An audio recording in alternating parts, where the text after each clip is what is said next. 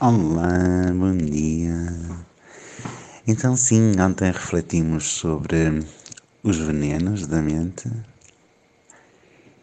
e, e identificamos quais são os venenos que mais nos afetam. E houve muitas pessoas a falarem da culpa. Ui, a culpa, sim. Então, eu acho que a culpa é o mais inútil de todos os sentimentos e, e é por causa da culpa que nós nos mantemos agarrados ao passado, porque a culpa traz muito do passado.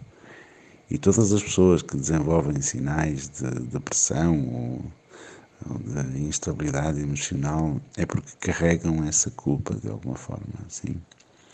E muitas vezes hum, não conseguem lidar com isso. Então a minha sugestão para lidar com a culpa é muito, muito fácil. É trocar esse termo culpa por responsabilidade, sim?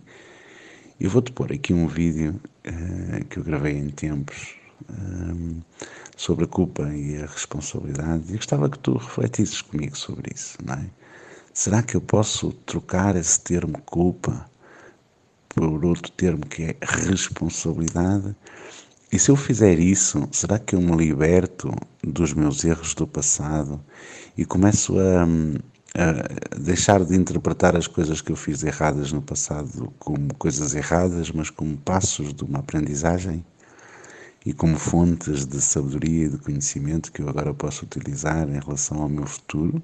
Sim, é essa que eu, a reflexão que eu gostaria que tu fizesses. Sim, eu vou pôr aí o vídeo já a seguir e depois apareço mais tarde para conversarmos mais um bocadinho, está bem? Entretanto, vai comentando para me dizer eh, o que é que, o que é que, que é, quais são os teus insights em relação a esta mudança de termo. Sim, a culpa é uma grande armadilha da nossa mente e que nos mantém presos à vitimização e ao passado.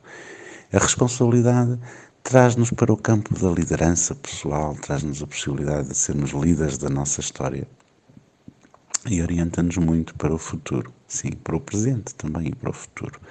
Sim, esta é a minha reflexão e gostava de ver a tua. Um grande abraço, até já!